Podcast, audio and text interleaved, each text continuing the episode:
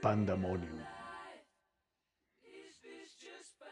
Hijos de la pandemia, ya estoy de regreso con ustedes. Vamos a cambiar un poquito la dinámica de esto, porque me temo que la aplicación consume mis datos y pues me deja sin internet. Y no lo ocupo nada más para andar perdiendo el tiempo con el podcast, de manera que creo que lo necesito. Ahorita no puedo ni acceder a mis cuentas bancarias porque no tengo internet lo cual se me hace una estupidez, pero bueno, si pudiera acceder a mis cuentas tal vez podría comprar internet.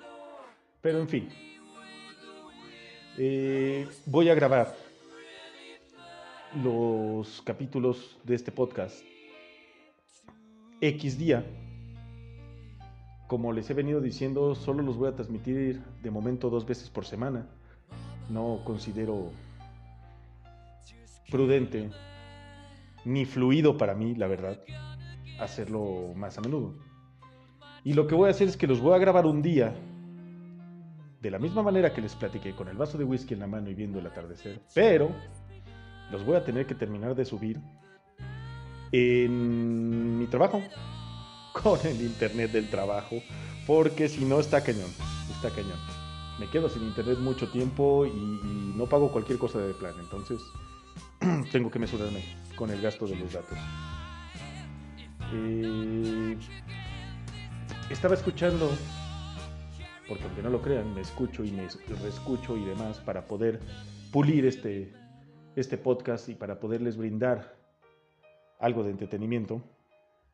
Estaba escuchando el, el podcast anterior y hay un par de cosas que no, no me agradan. Yo creo que vamos a dejar el romanticismo de lado vamos a dejar un poco eh, pues temáticas tristes y autocompadecerse y cosas por el estilo, no tiene caso, ¿no? Como les comenté, mi intención es otra, mi intención es llegar a ustedes, formar parte de ustedes, pero padre, padre, que se acuerden de mí con una canción, que se acuerden de mí con un albur, que se acuerden de mí con un chiste, qué sé yo. Me estaba acordando, venía de camino a casa, me da mucha risa. Yo he tenido el sueño de ser locutor desde hace mucho, mucho tiempo. Hay, algo muy curioso, hay gente, gente nueva que he conocido a lo largo de tal vez dos años. No es por echarme flores, no es mi comentario al final del día, es de ellos. Tienes voz de locutor. Yo siempre había querido tener un programa de radio y de radio FM, o sea, un, programa que se escuchara de verdad. Y me estaba acordando que cuando yo tenía los programas de radio por internet, nada más y nada menos, mi hermanita menor de nueve años en ese momento, o por ahí, tenía un programa de radio en FM y un, en una buena estación, la verdad. No estoy seguro de si la puedo mencionar, por lo cual no lo voy a hacer. Ni voy a mencionar el nombre del programa, porque también eh, considero que en estos tiempos hay que tener ciertas reservas para exponer a tu familia en los medios electrónicos. Así que no lo voy a hacer. Pero, pero me acuerdo mucho cómo me dijo hermanito, ¿qué crees?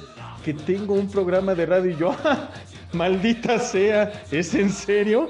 ¿En dónde? Es en la estación fulana de tal. Se transmite los domingos y tengo que ir tempranito y yo, oh, maldita sea, en FM como yo lo quería.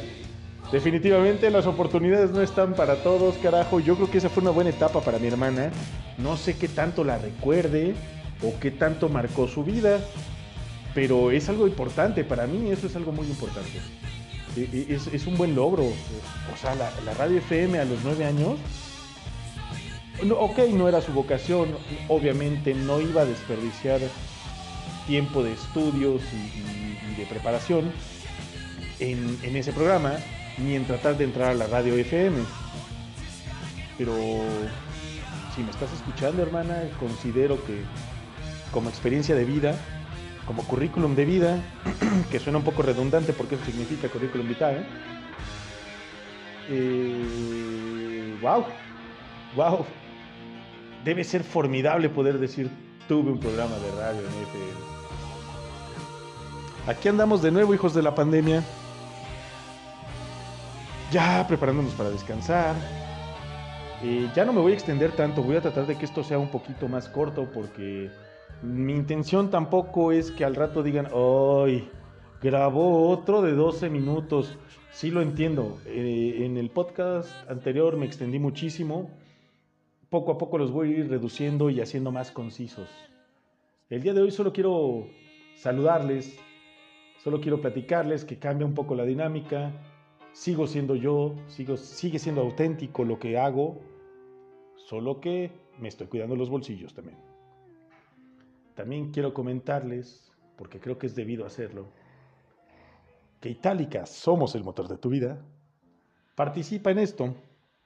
¿Por qué? Porque es parte de mi vida. Y porque no tendría ni siquiera para el plan de Internet si no tuviera Itálica de mi lado. Entonces creo conveniente regresarle un poco, simple y sencillamente mencionándolos. Así es, señores. Y para los que me conocen, por favor, no vayan a decir nada al respecto. Itálica ha cambiado muchísimo. Mucho, en verdad. Créanme lo que les digo. Sus motos son otro rollo ya. Ya no son lo que eran hace unos 10 años, tal vez. Créanme que eh, todo el estigma que carga la marca, porque fue el comienzo, ya hay que entender. Itálica fue un, un proyecto piloto y, que pegó y que se dio bastante bien y que fueron puliendo al paso del tiempo. Sobre la marcha mejoraron absolutamente todo. Hoy en día yo les puedo recomendar muchísimo una motocicleta marca itálica. De verdad, de verdad, con el corazón se los digo. Pueden adquirir una motocicleta itálica con toda la confianza del mundo. Y que creen, yo las arreglo. ok, me veo un poco soberbio, yo no soy el que las arregla, no soy el mecánico. Soy uno de los mecánicos. y estoy aprendiendo, arreglo fallitas, hago servicios. Yo estoy en lo básico todavía. Pero a menos esto va dirigido para, para los que me escuchen en Toluca. En el CECID 4666, Las Torres, San Mateo. Así se llama, ¿eh? Y no se confundan porque hay uno en San Mateo Atenco. No, este está sobre las torres. Les puedo apostar a que tenemos al mejor mecánico que hay en todo Toluca. Y lo ha demostrado. No es nada que diga yo. Es que los hechos hablan. Motos bien arregladas, clientes satisfechos. Y si ustedes se meten a ver el score del CECID 4666, creo que está en Google, pueden comprobar que todos, todos nuestros clientes son clientes satisfechos, son clientes que hablan muy bien de nuestro, de nuestro taller, lo cual me llena de orgullo y me llena mucho de orgullo formar parte de él.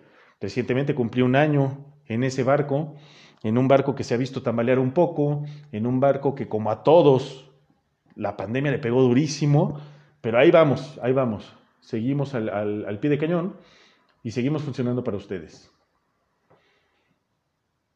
Hasta aquí el día de hoy, porque ya me extendí demasiado. Mis queridos hijos de la pandemia, nos estaremos escuchando y espero pronto estarles brindando material que aporte a sus vidas, que aporte algo, por decir, algo, algo que, me encantó, me encantó. No voy a personalizar el podcast de ninguna manera, pero si alguno de ustedes le arranqué una sonrisa con la cuestión de ir a la derecha, a la izquierda, para arriba o para abajo, para mí ya valió la pena el podcast.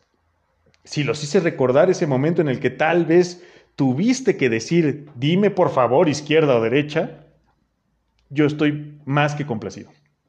Y ese es el chiste. Y el día de mañana se van a acordar de mí. Y aquí estoy para ustedes. Se despide de ustedes Duncan, el renegado MacLeod.